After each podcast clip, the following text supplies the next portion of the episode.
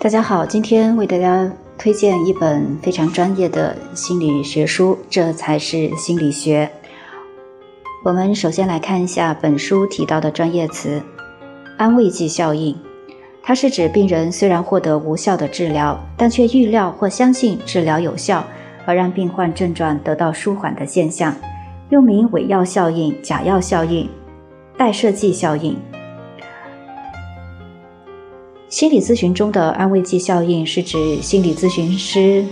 在咨询中向来访者提供安慰剂，使来访者由于期望而促进心理障碍减轻或病情好转的心理现象。心理咨询中的安慰剂包括心理病理性药物、生物意义上的中性物质、咨询者的形象、咨询者的言语和非言语技术及咨询环境的建构。咨询人员通过药物、药物替代、言行及环境暗示，引导来访者对自己的改变和发展。心理咨询与临床医学安慰剂的不同在于，它更强调咨询者本身的形象、对来访者的引导和心理咨询环境的建设。他们对个体认知改变、心理适应和发展，甚至比药物安慰剂的作用更大。有人认为这是一个值得注意的人类生理反应，但也有人认为这是医学实验设计所产生的错觉。这个现象无论是否真的存在，科学家至今仍未能完全理解。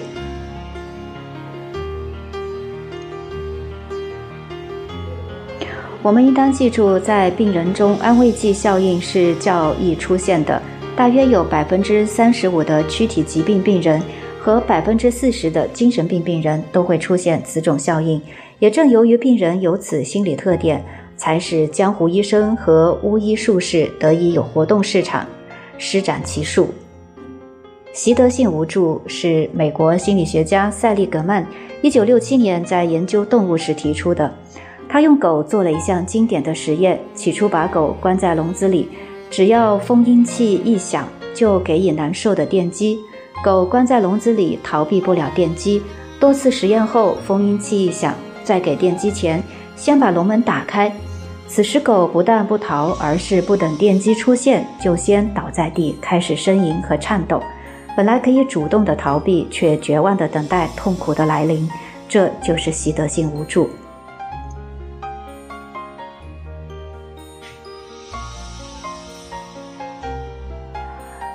在对人类的观察实验中，心理学家也得到了与习得性无助类似的结果。细心观察，我们会发现，正如实验中那条绝望的狗一样，如果一个人总是在一项工作上失败，他就会在这项工作上放弃努力，甚至还会因此对自身产生怀疑，觉得自己这也不行，那也不行，无可救药。而事实上，此时此刻的我们并不是真的不行，而是陷入了习得性无助的心理状态中。这种心理让人们自设樊篱，把失败的原因归结为自身不可改变的因素，放弃继续尝试的勇气和信心。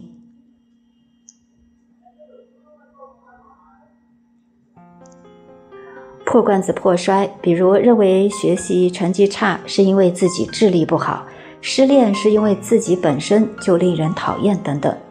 所以要想让自己远离绝望，我们必须学会客观理性的为我们的成功和失败找到正确的归因。这本书的作者吉斯斯坦诺维奇目前担任加拿大多伦多大学人类发展与应用心理学的国家首席教授，他的研究领域是推理和阅读的心理学机制。他于二零一零年获得格威尔梅尔教育奖。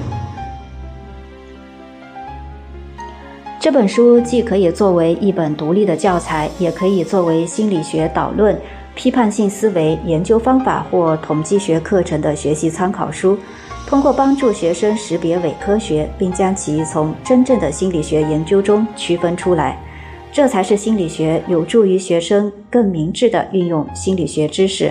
可被验证性操作主义、实验控制以及实验研究和统计方法，给学生提供了独立判断心理学论述的有效工具。